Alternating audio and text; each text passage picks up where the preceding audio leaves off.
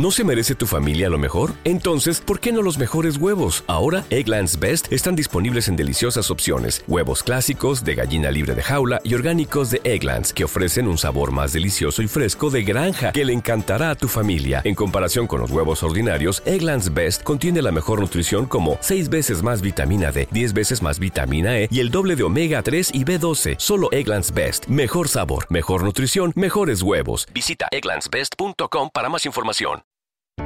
Para personas inquietas, Capital Radio.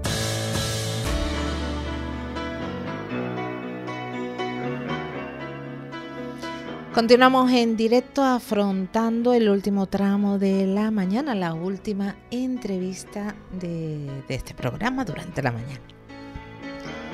Bueno, y quizá como casi siempre que podemos, nos gusta finalizar pues con ese toque cultural, toque eh, que nos alimente, nos alimente también, que la cultura es importantísima. Bueno, y saludamos a nuestra invitada que se encuentra nada más y nada menos que en la isla del Meridiano, en el Hierro, porque está de paso, porque inicia o está en medio de una gira de la que nos hablará. Ella es narradora oral, Cristina Temprano. Buenos días. Hola, muy buenos días. Muy Efectivamente, desde el Hierro. Desde el Hierro, ¿qué tal? ¿Cómo, cómo te encuentras?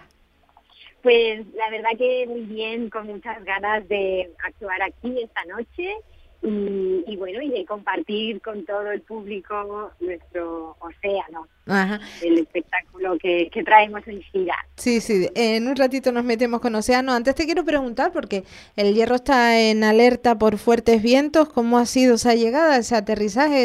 ¿Está la situación tormentosa o ¿Cómo lo encuentra? Ha habido, ha habido temblores en el winter, así, pero tampoco han sido una cosa muy grave, un poquito de temblor. No, no los, los más gordos que he vivido yo ah. en, los cielos canarios. Y aquí sopla el viento, pero bueno, eh, tampoco está fuera de control. Bien, bien. El que siempre nos acompaña con un poquito de Bien, bien, bien. bien. Por ahora bien.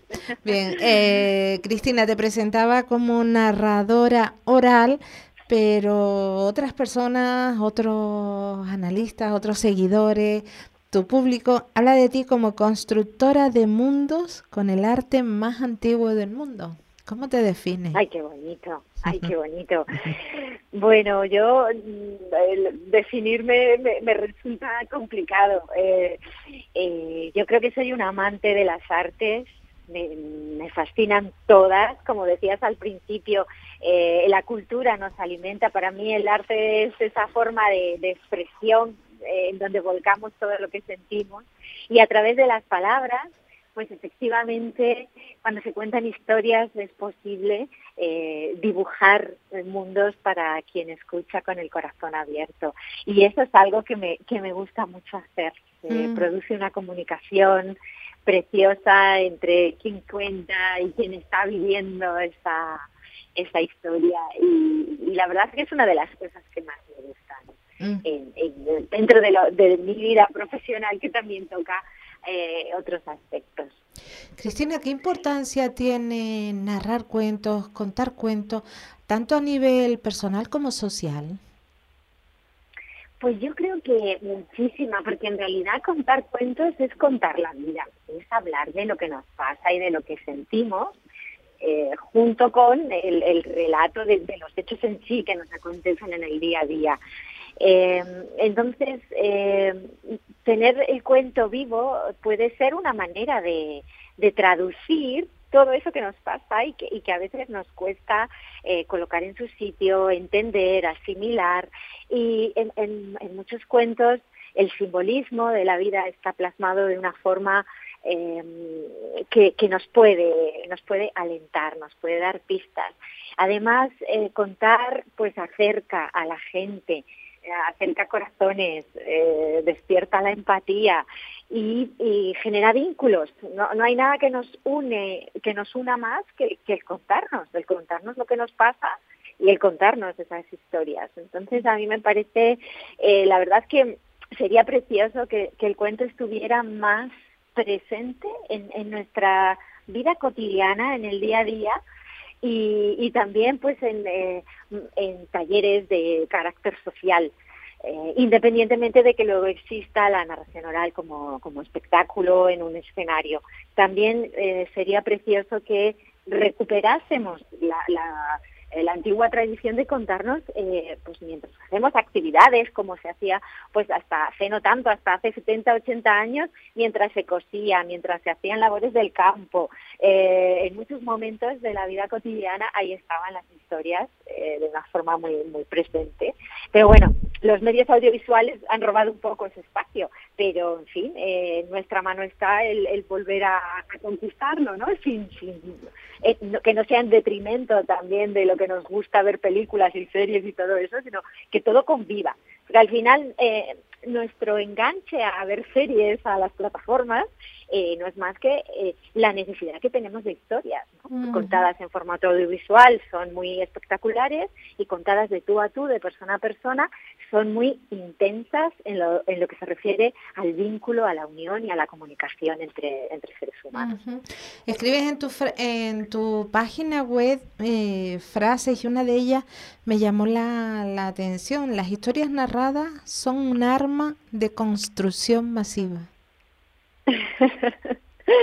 sí, pues eh, un poco por lo que por lo que comentaba antes, ¿no? Podemos construir relaciones, podemos construir vínculos y, y eso es lo que más necesitamos en la vida, tener gente cerca eh, en la que apoyarnos y con la que caminar. Entonces sí que podemos construir eh, bueno, y aparte de esas relaciones, pues intentar mostrar otras formas de vivir, otras posibilidades, eh, esas posibles soluciones o enfoques a algunos de nuestros problemas. Ahí están en, muchas historias. Así que, bueno, pues vamos a construir, construyamos mundos posibles y, mundos que nos alimenten. Cristina, ¿por qué te decantas profesionalmente por la narración oral? Pues mira, eso fue como muchas cosas en la vida, una concatenación de, casualidades que, al final desembocaron en eso. Eh, yo creo que siempre tuve desde pequeña un gran amor por la lectura, por los cuentos en concreto, por la lectura en voz alta, me encantaba el teatro, me encantaba ser la narradora de los teatros. Eh, después empecé a trabajar muy joven en la radio porque yo quería trabajar y estudiar y pero estudié Bellas Artes, al final no me fui por el teatro, vete tú a saber por qué, cosas de la juventud. Y el caso es que estuve en la radio ocho años, de forma que estuve, pues claro, desarrollando mucho la comunicación, la voz, la expresividad. Y eh, luego en un giro de la vida, el teatro se volvió a poner delante de mí, alguien me ofreció contar cuentos, lo hice y, y después eh, pues me empezaron a llamar casi de una forma así, sin yo pretenderlo. Y, en poco tiempo pues ahí me vi contando y, la verdad es que se, no sé, sentí que, que, ese era mi lugar, que estaba bien ahí, me gustaba hacerlo. Y pues ya poco a poco se fue convirtiendo en mi profesión, me formé, me reflexioné mucho. Y, y, ahí, o sea, digamos que yo no dije voy a ser narradora, sino que empezaron a pasar cosas y, que me llevaron hasta, hasta, hasta donde estoy ahora, contando cuentos por todas partes. Ajá, sí, por todas partes de la geografía nacional, no solamente en Canarias. Cristina, ¿los cuentos tienen edad y público determinado? A ver, en principio los cuentos son eh, para, para todas las edades, ¿no? tenemos mm, eh, en esta sociedad actual cierta tendencia a asociarlos con el mundo infantil. En realidad, los jóvenes son un público, bueno, que, que cuando entra al cuento lo vive con una intensidad que es absolutamente maravillosa. Y los adultos tenemos eh, ya, mm, eh, bueno, una experiencia y un, un bagaje vital que, que nos permite entenderlos con mucha más profundidad. Entonces, yo defiendo la narración para todas las edades eh, defiendo muchísimo el llevar el cuento al mundo juvenil y al mundo adulto. Y lo que sí te digo es que dependiendo del público, pues eh, se elige una historia u otra. Mm, hay historias que pueden valer para todos a la vez. Ah, pues un niño de, dos o niña de dos, tres añitos posiblemente se quede fuera de, muchas historias. Pero a, a, los peques muy peques también se les puede contar, porque desde el principio captan la belleza de las palabras, la música de las palabras, es, su entrada, de hecho, en la belleza del lenguaje. Entonces, bueno, adecuando el repertorio al momento, a la situación y al público, los cuentos son de 0 a 99 años. Bien. Eh, ayer estaba preparando la entrevista y justo se hablaba de la actualidad política, de esa necesidad del gobierno de poner en las aulas pues herramientas para la comprensión lectora. Y preguntaba, me preguntaba a mí misma, bueno, ¿y los cuentos no puede ser enseñar a contar, enseñar a narrar, enseñar a vivir lo que se está aprendiendo? ¿No puede fomentar el aprendizaje? Y te lo traslado a ti. Pues absolutamente. De hecho, eh, en realidad las culturas escritas, eh, bueno, son, son recientes, aunque la escritura se inventó hace 6.000 años, eh, la tasa de analfabetismo era muy alta hasta mediados del siglo XX. esto para decir que hasta, hasta ese momento la, la oralidad reinaba, era la manera habitual de aprender y de enseñar. Y de hecho, por ejemplo, en, muchas culturas africanas, el contar, aprender a contar era aprender a, no solo a desarrollarte como persona y a, forjar un poco tu entendimiento del mundo, sino eh, también era la forma de que se desarrollaba eh, tu, tu, capacidad expresiva se valoraba mucho quién podía eh, expresarse correctamente y eso se aprendía a través del cuento. Primero tenías que escuchar contar, luego te iban dejando hacer tus pinitos eh, y en la medida en la que ibas tú practicando y, y, desarrollando más esa capacidad, pues se te daba más la palabra. O sea, en realidad sí que hemos perdido mucha capacidad aparte de la comprensión lectora, de la comprensión ahora en las culturas escritas, porque lo he mezclado con la oral, pero al final va todo un poco unido y la capacidad expresiva también se ha perdido. Hablamos con un vocabulario muy básico, con unas expresiones pues muy muy cortitas, ¿no? Muy también muy simples, cuando en realidad eh, orar, ¿no? Lo que es eh, la capacidad oratoria y, defender una idea y argumentar es algo que también eh, creo que resultaría básico en la educación, puesto que es lo que nos permite comprender qué es lo que estamos estudiando. Si somos capaces de contarle algo, lo que nos acaba de enseñar nuestro maestro es que lo hemos asimilado.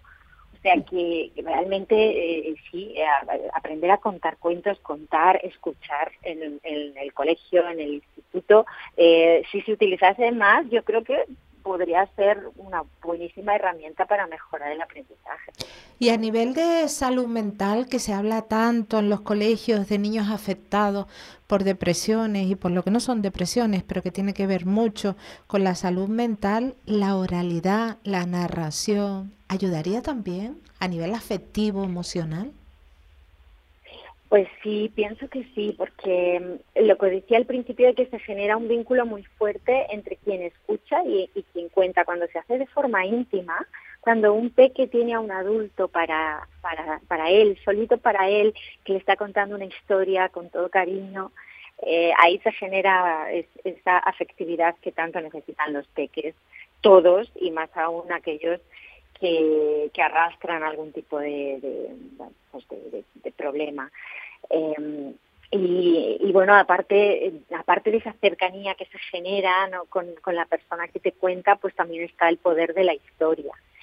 Aquí también yo haría una puntualización porque se han puesto muy de moda lo que algunos llamamos los cuentos para, así entre comillas, que es un cuento para ir a, al baño, un cuento para no sé qué. Hay, hay mucha, eh, se ha instrumentalizado un poco el mundo del cuento con este tipo de libros o de historias que realmente no poseen la belleza, el carácter simbólico y el poder de emocionar. Y a mí me parece que esas historias no sirven, aunque se hayan creado con esos fines, es pues tú le estás casi que adoctrinando al niño, le estás diciendo, haz esto, solo que en vez de decirle haz esto, pues dice, el conejito dice que no, yo creo que las historias que verdaderamente sirven eh, para, para poder mm, enfocar el comportamiento son aquellas que tienen un carácter artístico, es decir, que tienen un mensaje potente, pero una belleza formal, capaz de emocionar, capaz de,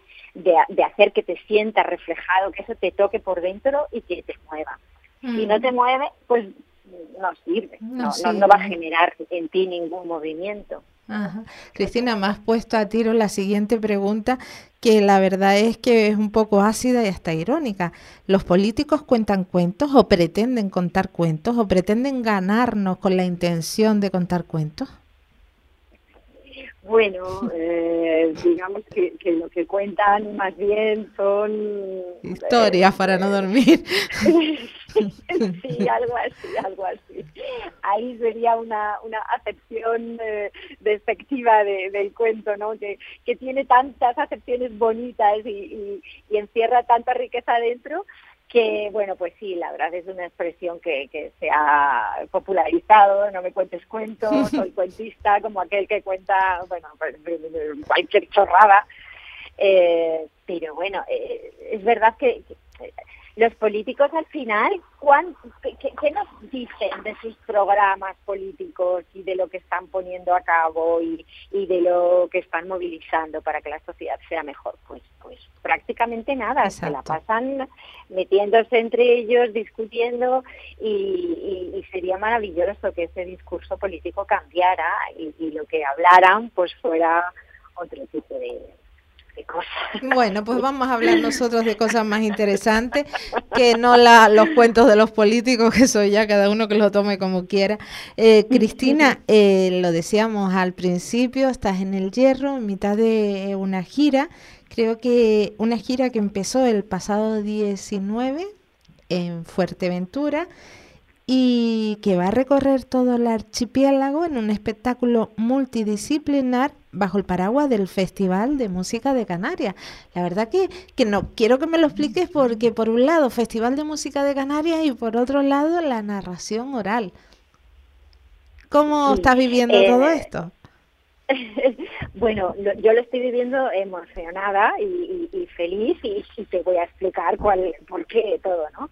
Eh, habitualmente, casi siempre, yo estoy contando cuentos sola, eh, sola en el escenario, eh, como mucho con la compañía de un músico. Yo adoro la música, entonces siempre que puedo me rodeo de músicos que pueden acompañar, ambientar, apoyar lo que yo cuento. Incluso a veces hasta yo me atrevo a tocar algún instrumento porque soy aficionada a la música. Y bueno, pues con uno de los compañeros con los que más veces me he subido al escenario, que es a José Rodríguez, es eh, clarinetista, saxofonista y compositor. Bueno, pues eh, él eh, formó un trío junto a Mariluz Trujillo al piano y Samuel Batista al, al violonchelo, un trío de cámara con un repertorio de música contemporánea. Y ellos, pues en el momento en que empiezan a preparar sus, sus primeros repertorios, piensan en la posibilidad de hacer un espectáculo multidisciplinar, un concierto de música de cámara que tuviese más elementos y que contase una historia.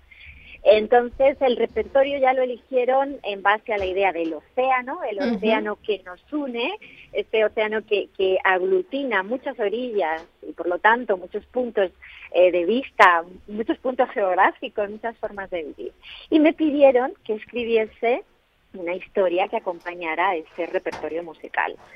Eh, también em, buscaron el, apoyo visual de, de, la pintura y de la imagen.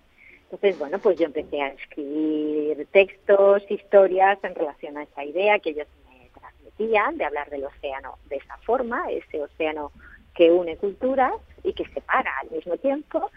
Y mm, estuvimos trabajando durante un tiempo eh, buscando la manera de todo eso eh, eh, aglutinarlo, crear un, todo. Entonces también buscamos la ayuda de Osvaldo Gordón en la dirección escénica. Y mm, y con todos estos ingredientes, la música de cámara, que con, con, piezas de compositores canarios que las crearon para, para el trío, con otras piezas que ha creado Ayose, otras que se hacen eh, de improvisación, los textos que yo escribí, la pintura de Irene Morales y eh, la puesta en escena de Osvaldo Bordón, pues ha salido un espectáculo que es musical, potencialmente musical sobre todo, ¿no? Porque la música tiene un gran peso pero además están esos otros elementos al final, bueno, pues este es un viaje alrededor del, océano. qué barbaridad, Cristina, mm, has dicho textos, todas tus obras la, salen de ti, no solamente ya en la expresión oral, sino también en la parte intelectual. Bueno, eh, no siempre, otras veces eh, tomo eh, pues muchos cuentos de tradición oral, a los que sí que hay que, siempre tienes que hacer un trabajo de reelaboración, porque tienes que buscar tu propia voz, tu forma de contar, entonces siempre hay un trabajo sobre, sobre lo que cuentas.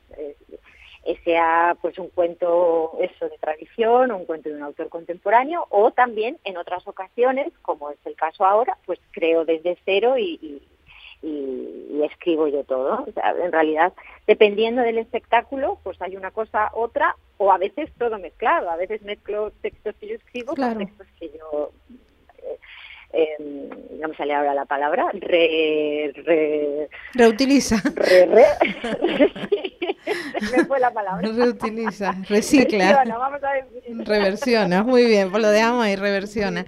Y, y, y, Cristina, ¿qué sensaciones te han dejado ya la actuación de Océanos, tanto en Fuerteventura como en Lanzarote? Pues eh, la verdad que muy bonito. Por ahora las actuaciones eh, están saliendo bien y encontramos una bonita respuesta, una cálida respuesta del público. Eh, después, los comentarios que recibimos, pues dependiendo de la, de la sensibilidad del espectador, hay a quien, quien se fija más en la música, quien le llama mucho la pintura, quien se emociona ante una parte de la historia. Eh, yo creo que tiene la capacidad Océano de, tocar a cada uno de una forma diferente, pero a todos les, dice, les susurra, les evoca algo. Para mí viajar con un grupo, con una troupe, pues es emocionantísimo, porque como siempre voy sola a todas partes, yo, yo ahora estoy como una niña chica aquí gozando de, estar con, con los compañeros y compañeras, somos siete, entre cinco, los cinco que estamos en el escenario y los dos técnicos, eh, y luego es muy emocionante ir de isla en isla, llegar al, espacio. Eh, son todos distintos, unos son grandes, otros pequeños, otros medianos. Tú tienes que adaptar, eh, siempre tienes que, siempre es nuevo, aunque aunque lo, aunque es algo que vuelves a hacer, siempre es, casi como la primera vez. Y además el, el, público siempre también cambia, entonces hay que renovarse y estar al 100% cada día para las personas que van llegando a los, a los distintos espacios para mm. vernos. Está claro, no es lo mismo llegar al territorio nacional, a la península, digamos, que para moverte de cualquier lugar, pues carretera y manta, ¿no? Aquí está, existe la complejidad de la fragmentación de, del espacio, de isla en isla. ¿Cómo afecta esto a ustedes y concretamente a ti, que dependes tanto de la movilidad de artistas? Mm. Bueno, al final te acostumbras, el avión se acaba convirtiendo en, lo que para los peninsulares es un tren. Eh, y, se da la circunstancia además de que Océano está conformado por artistas de tres islas distintas, Fuerteventura, Lanzarote y Tenerife. Entonces, tanto para la creación, para los ensayos y para ahora la gira, nos jugamos con, con eso.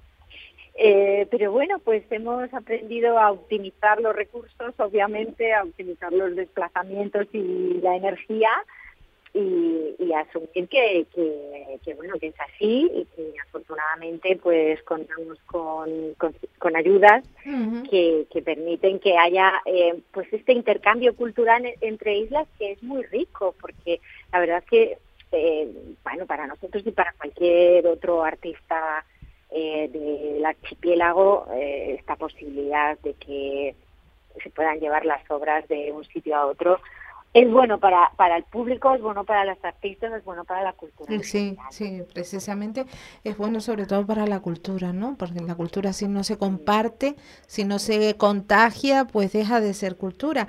Mm, vamos finalizando, Cristina. Recordar, hoy estás en el Hierro, actuarán en la Casa Cultural La Sabana Mañana, mañana no, el 25 en la isla de La Palma, en el Teatro Circo de Marte, el día 26 en La Gomera, en el Auditorio Insular, 27 en Gran Canaria, en el Teatro Guiniguada, y el 28 aquí en Tenerife, en el Espacio de la Granja. ¿Cómo está haciendo la, la acogida, la recesión, el interés por participar de este espectáculo? Bueno, pues eh, hasta ahora en las dos fechas que hemos tenido ha habido un grupo bastante aceptable de público, bastante numeroso. Eh, vamos a ver qué tal en, las próximas islas. Ojalá que venga mucha gente eh, a, disfrutar del océano que, proponemos.